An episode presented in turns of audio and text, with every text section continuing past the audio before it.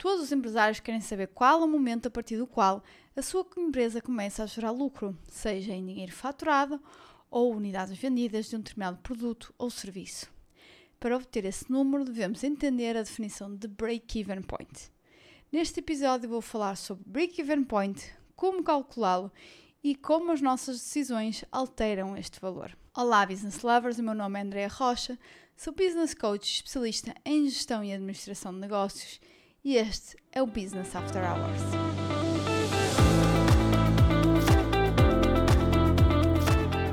Olá, olá, meus business lovers! Que estamos nós para mais um episódio do Business After Hours episódio sobre o break-even point e a análise de break-even point. Ok, então contem-me lá, deixem lá nos comentários. Já alguma vez ouviram falar do break-even point? Provavelmente sim, né? E sabem exatamente o que é, que é o break-even point, como é que nós conseguimos chegar a este valor. Um, na verdade, há, há várias formas, ou dependendo também daqui dos dados que nós temos disponíveis.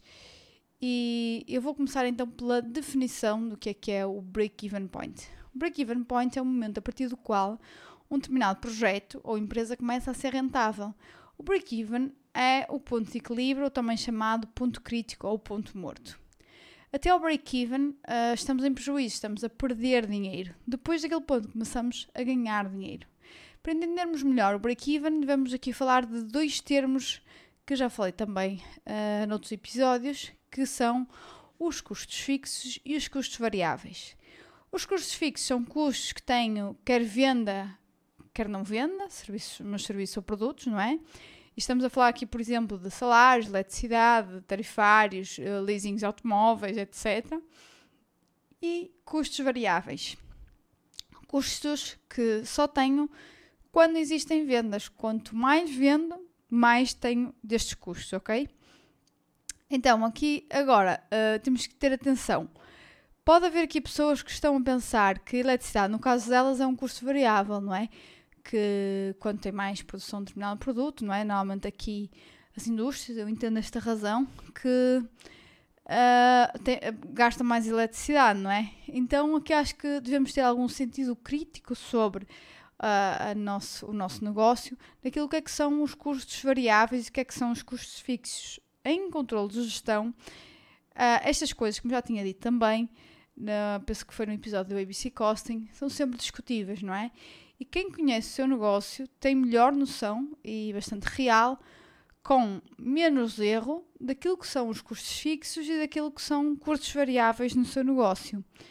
Então a diferenciação não é preto no branco. E, uh, maioritariamente, nós uh, dividimos entre custos fixos e custos variáveis, mas eu, no final do episódio, ainda vou colocar aqui mais uma nuance sobre, sobre esses termos de custos fixos e variáveis.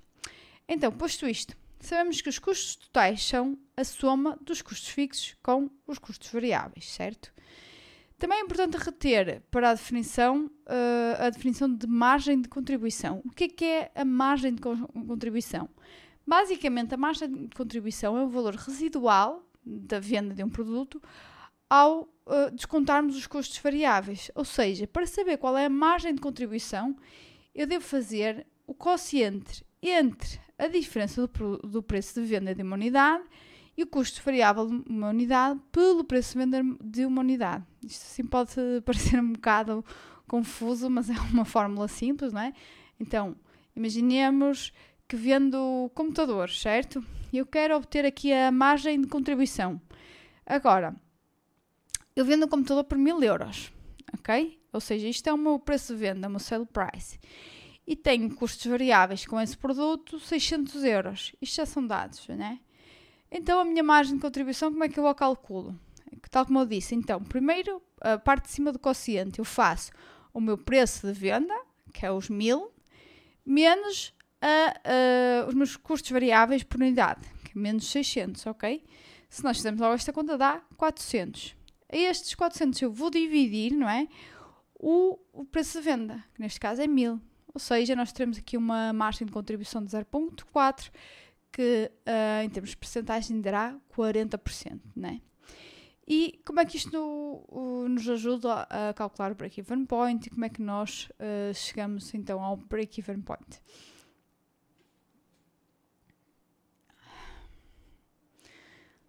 Depois de apurada a margem de contribuição, eu posso calcular o break-even point em unidades e em valor de unidade monetária, ou seja, estamos a falar de euros, dólares, qual for a moeda, né? em uh, dinheiro, por assim dizer. Para obter o break-even point em unidades, eu divido os custos fixos pela diferença uh, entre o preço de venda unitário pelo custo variável unitário. Uh, e o que é que eu obtenho? O número que tenho que vender de um determinado produto para que não tenha lucro nem prejuízo, não é? O break-even point.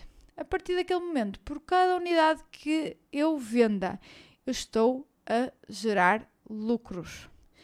Para obter o break-even point em euros, por exemplo, não é? vamos admitir isso, que é a nossa moeda, eu divido o valor dos custos fixos pela margem de contribuição, uh, que eu também já expliquei anteriormente como é que nós apuramos. Ou seja, o raciocínio é o mesmo, mas em termos do valor de dinheiro faturado, a partir do qual eu começo a gerar lucro, não é? Uh, enquanto em primeira instância também podemos calcular a partir de quantas unidades é que nós começamos a gerar lucro. Uh, agora, o que é que fazemos com esta informação? de que importa analisar o break-even point, não é? Então, nós devemos saber e ter esta consciência de que todas as decisões que nós tomamos nas nossas empresas têm impacto nos custos, nas vendas ou em ambos. E isso vai fazer com que o break-even point se altere. Se as minhas decisões fazem com que deixe o meu break-even point, estou a melhorar a performance do meu negócio, no sentido em que eu vou entrar em lucro mais cedo. Se as minhas decisões elevam o break-even point, isso vai fazer com que entre no break-even point mais tarde. Então começa a ganhar mais tarde, dinheiro mais tarde, né? é lucrar. Em teoria, então, para nos aproximarmos mais cedo do break-even point, há aqui uma coisa que eu também já tinha falado há uns tempos, é que uh, é muito importante, ou que deveríamos ter aqui o menos possível de custos fixos, não é? Os custos fixos vão ter um impacto uh, brutal no nosso break-even point. E é mais facilmente controlável os custos variáveis e também traz menor risco nomeadamente em situações de crise. E decisões, por exemplo, de contrato um recurso full-time versus um subcontratado. Vamos analisar então em termos de break-even point e outros uh, aspectos. Normalmente o que acontece é, quando eu subcontrato, acaba por me ficar mais caro. Mas é um, um custo variável. Eu só vou ter em função das vendas. Eu uh, contratar um recurso full-time vai-me custar menos, por outro lado, mas vai fazer com que o break-even point deixa, mas eu estou a colocar mais risco, no sentido em que se torna um custo fixo e eu vou ter, no matter what, quer tenha vendas, quer não tenha, então gera-me aqui mais risco para o meu negócio. Ou seja, na, na teoria seria melhor ter uh, custos fixos mais baixos e privilegiar os custos variáveis, mas não é por regra.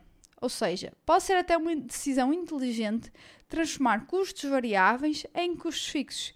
Isto tudo vai depender do contexto e dos contornos da situação que estamos a falar, não é? E que o, empresário, o empresário com, com os seus conhecimentos de gestão, com o conhecimento da situação e com bom senso, deverá uh, conseguir tirar, tomar uh, aquela que lhe parecer a melhor decisão possível na altura. Para finalizar, este cálculo do break-even point foi feito pensado na comercialização de um único produto. Este que eu fiz aqui, este exemplo, não é? Este, todo este desdobramento que eu fiz. Uh, é pensar num único produto ou serviço. Mas sabemos que normalmente isso não acontece, não é? Uh, normalmente as empresas não têm apenas um único produto ou um único serviço. O cálculo break-even point em multiprodutos ou serviços uh, com considerável exatidão um pouco, envolve um pouco mais de trabalho, mas é também possível Uh, há várias formas que, para o fazer, umas com mais, outras com menos erro, não é? Mas não é de todo difícil, é efetivamente só um pouco mais trabalhoso. Aqui a questão do controle de gestão é sempre assim. Uh, não é que estamos a falar de cálculos complicados, porque não. Estamos a falar de coisas que nos podem dar mais trabalho. Depois isto tudo depende da exatidão que nós precisamos para analisar o nosso negócio. Uma outra nota final, que eu também já tinha falado quando falei em cima dos custos fixos e dos custos variáveis, é que, embora a grande maioria dos custos se consiga dividir entre custos fixos ou variáveis, ainda podemos considerar os semi-variáveis, sendo que, na minha opinião, na maioria das vezes na PME não há necessidade desse rigor, depois de termos definido os pressupostos no início da análise. Ou seja, por exemplo, Uh, os nossos, a eletricidade, por exemplo, pode ser um custo fixo, ainda, ainda numa indústria, não é? Imaginemos que até um, um alto consumidor de energia, sei lá, uma tinturaria, não é? E que uh, nós aqui podemos ter custos semi-variáveis, ou seja, nós vamos ter um custo fixo, no sentido em que eu vou ter que pagar determinado, uh, determinado valor de energia quer produza muito, quer produza pouco, não é? A menos que, quer dizer, ainda que haja um completo shutdown, há sempre taxas que têm que se pagar, não é? E numa indústria isso sobe logo, não é? A escala é outra. Mas haverá uma parte considerável também que são de custos variáveis, não? Se, e no total estamos a falar de um custo semi-variável, que é mas se eu produzir mais, as minhas, as minhas máquinas vão trabalhar mais tempo, não é? Vão precisar de mais energia e por isso, nesse sentido, também é um custo variável. Então, isto aqui é também bom senso, análise, conhecer bem o negócio para saber como é que nós devemos dividir e até que ponto é que faz uh, sentido dividir e ir ao rigor dos, dos semi-variáveis. Bom, espero que tenham gostado deste episódio sobre Break-Even Point, mais ligado aqui também com o controle de gestão. E assim chegamos ao final deste episódio. Espero que tenha sido útil. Obrigado por estarem a ouvir. Espero ter-vos aqui no próximo episódio. Entretanto, até lá, vejam as novidades nas redes sociais, LinkedIn, Instagram e, ah, TikTok, Andreia Castro Rocha. Os links estão disponíveis na descrição. Aguardo as vossas mensagens e comentários por lá. Deixem até sugestões de temas aqui para o podcast. Classifiquem este podcast, please. Ponham aí as 5 estrelinhas. Estou a fazer isto aqui para vos passar conhecimento de forma gratuita, do melhor que sei é que depois, acreditem ou não, isso vai ajudar que mais pessoas o conheçam e ouçam e possa ser útil para elas também. Até ao próximo episódio. Stay tuned!